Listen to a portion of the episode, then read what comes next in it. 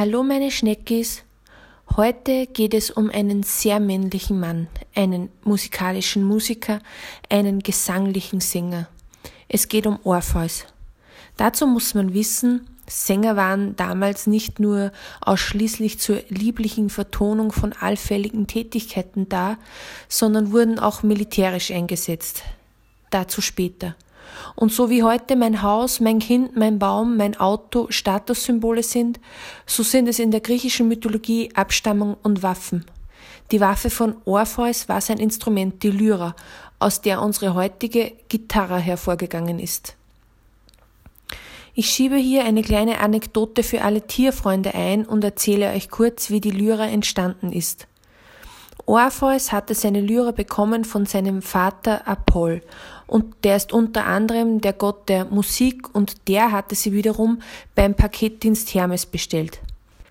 Hermes war der Halbbruder von Apoll und war ein bisschen speziell.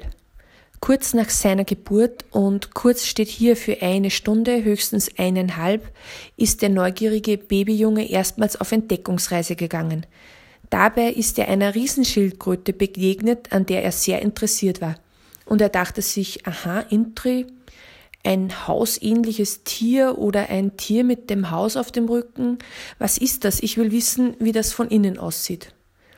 Also hat er die Schildkröte, wohlgemerkt im Alter von einer Stunde, natürlich erwürgt. Er hat ihr den Hals umgedreht und da mal reingeschaut. Leider war das alles nicht so spannend, wie er sich das vorgestellt hatte.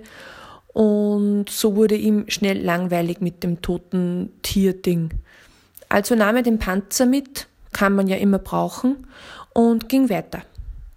Kurz darauf sah er eine Rinderherde. Und er dachte sich wieder, aha, Intri und so weiter. Muss ich jetzt weiter erzählen? Ihr wisst es doch sowieso schon. Natürlich, er drehte einer der Kühe den Hals um und spielte ein bisschen mit den Gedärmen.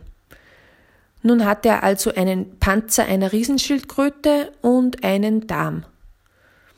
Er spannte den Darm über den Panzer und begann damit Laute zu erzeugen, dachte sich aber nichts weiter dabei, schon gar nicht, dass er gerade das erste Saiteninstrument, die Gitarre, erfunden hatte. Blöderweise gehörte besagte Rinderherde seinem Halbbruder Apoll, der natürlich sauer war wegen des geschlachteten Rindviechs. Und als Versöhnung schenkte Hermes seinem Halbbruder seine noch unpatentierte Erfindung der Lyra, bestehend aus Schildkrötenpanzer und Kuhdarm. Und Apoll, seines Zeichens Musikgott im wortwörtlichen Sinne, gab diese an seinen Sohn Orpheus weiter. Und Orpheus war so gut in Musik. Die Vögel waren still, wenn er spielte, die Fische sprangen aus dem Wasser, aber nicht selbstmordmäßig, sondern liebgemeint. Mariah Carey hörte auf zu piepsen und auch Wanda, Bilderbuch und Pizza und Jaus und der Typ, der immer singt, dass eine Frau woanders ist, wenn sie tanzt, hielten endlich die Pappen. Auch der Pflanzenwelt hat es gefallen. Bäume entwurzelten sich selbst und rannten auf ihren Wurzeln zu Orpheus, um ihm zu lauschen. Die Steine kamen von Meeresgrund hoch und so weiter und so fort. Alle liebten Orpheus. Orpheus hatte mehr Konzertbesucherinnen als Mario Barth in seinen wirklich sehr lustigen Stadionshows insgesamt.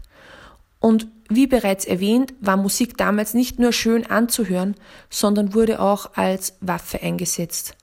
Das heißt, wenn es zum Kampf kam, zum Beispiel beim Krieg der Argonauten, da war Orpheus als begleitender Sänger immer dabei. Man muss sich das so vorstellen. Die Militärs standen sich bereits gegenüber, bereit, sich an die Gurgel zu gehen, sich zu töten und so weiter, und dann war Orpheus Einsatz. Er spielte so verführerisch, so sexy, so Beyoncé, dass der Gegner unfähig war, noch zu töten. Die Soldaten sanken nieder und ließen ihre Waffen fallen, um die Musik zu genießen. Und natürlich konnten die dann easy cheesy abgeschlachtet werden. Als Orpheus genau von diesem Triumph gegen die Argonauten heimgekehrt war, kam er mit Eurydike zusammen und wollte ab diesem Zeitpunkt nur noch Privatkonzerte ausschließlich für sie geben Eurydike war circa so wie ich, ein sehr sanfter Typ Frau. Sie nahm Rücksicht auf alles und wartete zum Beispiel auch, wenn sie eine Blume pflücken wollte, auf die Bienen, und erst nachdem die Bienen die Blumen leer getrunken hatten, durfte sie sie pflücken. Einmal wurde Eurydike alleine beim Blumenpflücken angesprochen, und zwar von Aristaios, dem Erfinder der Imkerei und des Bieres. Eurydike machte, was eine Frau halt macht, wenn sie alleine unterwegs ist und von einem fremden alten Mann angesprochen wird. Sie lief natürlich davon.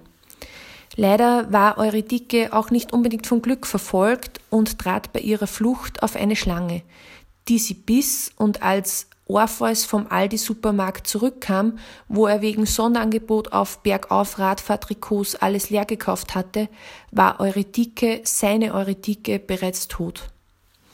Orpheus konnte sich mit dem Tod seiner geliebten Eurydike nicht abfinden und machte sich auf den langen Weg in Richtung Unterwelt. Gut, dass er so viele Trikots gekauft hatte.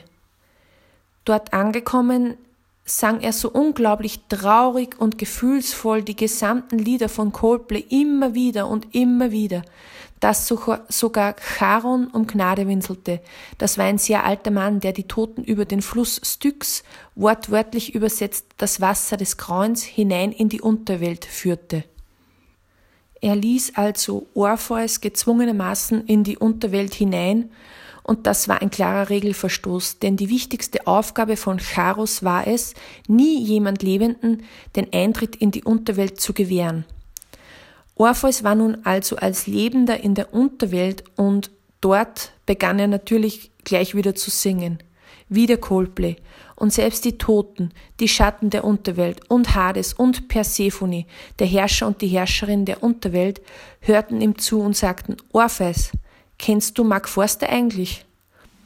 Und natürlich kannte Orpheus Mark Forster und er sang, Oh, oh, oh, oh. So schön, dass er seine Eurydike tatsächlich wieder in die Welt der Lebenden mitnehmen durfte. Allerdings, und jetzt kommt der Haken, weil Happy Ends gibt es in diesen Geschichten nicht. Nur unter der Bedingung, dass er sich auf dem gesamten Weg hinauf zum Ausgang nicht einmal nach ihr umdrehen durfte. Sie, sie, gingen also und gingen und es wurde schon immer heller, weil sie schon fast wieder im Leben angekommen waren. Und was macht Orpheus? Er hielt es einfach nicht mehr aus und wollte Eurydike endlich wieder sehen. Warum und wieso er nicht noch ein Stück damit warten konnte, man weiß es einfach nicht. Er drehte sich einfach um und Eurydike war für immer verloren. Spekulationen meinerseits weisen darauf hin, dass Orpheus ein kompletter Flachsepp war. Jedenfalls wurde Eurydike wieder hinuntergerissen, hinuntergerissen in die Unterwelt und Orpheus verlor sie durch diese scheiß Umdreherei für immer. Ärgerlich. Sein Herz war gebrochen, aber nicht traurig gebrochen, sondern wütend gebrochen. Und logischerweise, wenn ein Mann ein wütend gebrochenes Herz hat, machte er die Frauen im Gesamten dafür verantwortlich. Wir kennen das ja. Ein Mann versagt, die Frauen insgesamt sind daran schuld. Orpheus gründete einen Maskulistenclub, eine weiberhassende Burschenschaft, einen Penisorden, zu dem nur Männer Zugang hatten. Die Frauen verehrten Orpheus aus der Ferne. Man darf ja nicht vergessen, er war damals eine Art Rockstar, eine Art Elvis Presley und das, was so abschreckend und widerlich an ihm war, war gleichzeitig auch derart anziehend, dass ihm das genau das zum Verhängnis wurde. Denn durch seine Ablehnung Frauen gegenüber entstand ihrerseits eine starke Hassliebe. Es ging den ganzen Tag nur, ich liebe dich, aber ich hasse dich, ich liebe dich, aber ich hasse dich, ich liebe dich, aber ich hasse dich. Und irgendwann war diese leidenschaftliche Hassliebe und die Gruppendynamik noch dazu so stark, dass diese Groupies Orpheus überfielen und ihn in dieser heißen, unberechenbaren, leidenschaftlichen, brutalen Liebeslust, in ihrem brennenden, über Monate gewachsenen Verlangen im Liebesspiel einfach zerrissen und umbrachten.